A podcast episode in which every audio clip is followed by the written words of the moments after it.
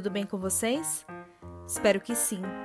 Sou Gisele Alexandre e você está ouvindo Manda Notícias, um projeto de jornalismo criado para o enfrentamento da Covid-19. No sábado passado, dia 8 de agosto, o Brasil alcançou a triste marca de 100 mil vidas perdidas pela Covid-19. Para ser mais exata, nesta data, o Ministério da Saúde registrou 100.477 vidas interrompidas e mais 3 milhões 12.412 pessoas contaminadas oficialmente pelo vírus. De acordo com alguns estudiosos, mais de 600 mil pessoas foram impactadas diretamente com essas mortes. Isso porque, muito mais do que números, estamos falando de pessoas. São filhas, filhos, mães, pais, avós e avós que foram tiradas de suas famílias e que muitas vezes nem puderam se despedir, já que os velórios e enterros precisaram seguir várias restrições para evitar a transmissão do vírus. Uma reportagem produzida pela BBC Brasil, um importante meio de comunicação internacional fundado em Londres, no Reino Unido, apurou, a partir de entrevistas com especialistas de saúde, os nove erros que levaram o Brasil a registrar a marca de 100 mil mortes. Eu achei bem interessante como os jornalistas descreveram os erros, por isso eu quis trazer aqui para vocês. O primeiro erro indicado na reportagem é a falta de preparo do país para essa pandemia. Esse erro não é apenas do Brasil. Outros países também não fizeram nenhum tipo de planejamento preventivo, mesmo quando muitos cientistas já alertavam sobre a possibilidade de uma pandemia. Já o erro número 2 parte exclusivamente da falta de um plano nacional para o enfrentamento da pandemia. Mesmo depois da doença chegar aqui, dois meses depois de ser descoberta na China, não houve nenhum plano nacional ou regional para combater o coronavírus.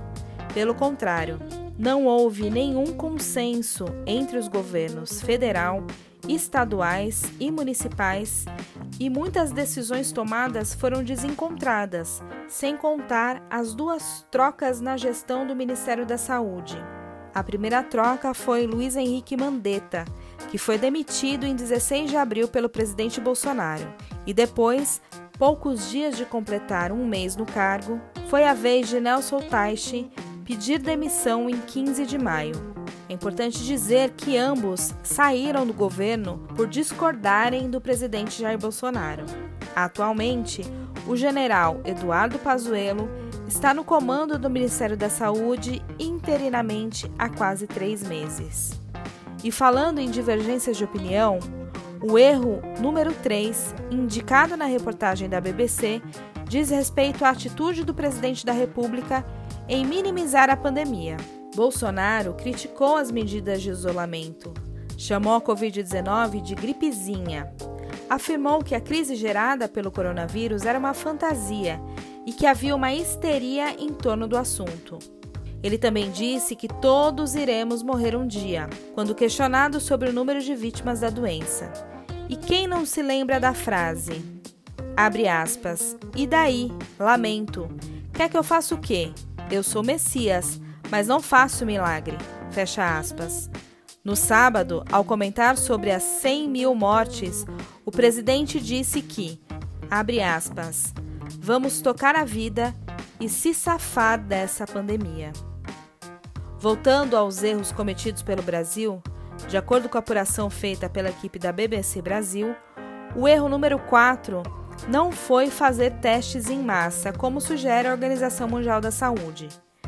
De acordo com dados do Ministério, entre 1 de fevereiro e 31 de julho, foram realizados 2.135.487 exames laboratoriais para o diagnóstico da Covid-19, isso apenas na rede pública. Mas esse número representa apenas 1% da população brasileira e ainda está bem longe da meta de 12% da população, como prometeu o ministro interino ao Senado em 23 de junho. O erro número 5 é o isolamento social insuficiente. Vale lembrar que cada região do país seguiu uma recomendação e o lockdown, medida que proíbe a circulação total em determinado local, não foi aplicada, por exemplo, em São Paulo, o estado com maior número de casos desde o início da pandemia. O erro de número 6 também tem a ver com a postura do presidente e diz respeito à propaganda da cloroquina, que fez com que muitas pessoas se expusessem ao vírus acreditando nesse tratamento, que, como eu já falei várias vezes aqui no Manda Notícias, não tem nenhuma comprovação científica. Aliás, se tivéssemos um medicamento eficiente ao combate do vírus, certamente não estaríamos nessa situação hoje. O erro número 7 foram os hospitais de campanha que, de acordo com a reportagem, viraram um problema. Isso porque, em alguns locais, a construção dos hospitais foi concluída tardiamente, quando a demanda já havia caído. Em outros, foram abertos mais leitos do que o necessário, fazendo com que os hospitais de campanha fossem subutilizados. Sem falar nos casos de corrupção que envolveram funcionários públicos e a contratação dos serviços de saúde. O erro número 8 foi não proteger os índios. Pelo menos 633 já morreram e 22.325 índios adoeceram, segundo a Articulação dos Povos Indígenas do Brasil, a APIB. A pandemia trouxe à tona problemas graves enfrentados pelas tribos indígenas, como a falta de alimentos e itens de higiene e principalmente a falta de profissionais e equipamentos de saúde para atender esse grupo tão importante da população brasileira. E por último, mas não menos importante, o erro número 9, que é a falta de proteção dos mais pobres. Como eu já falei algumas vezes aqui no Manda Notícias, as principais vítimas da Covid-19 têm CEP eles estão nas periferias e favelas do país, territórios onde o Estado está ainda mais ausente. A pandemia colocou uma lupa nos problemas sociais do Brasil. A desigualdade é uma realidade dura e brutal do nosso país e, durante os últimos meses, ela também deixou mais evidente que o valor da vida é diferente do lado de cada ponte. A ausência de moradias dignas, a precarização da alimentação, as doenças pré-existentes, a falta de leitos e o atendimento de saúde de qualidade colocaram a população pobre na mira da Covid-19.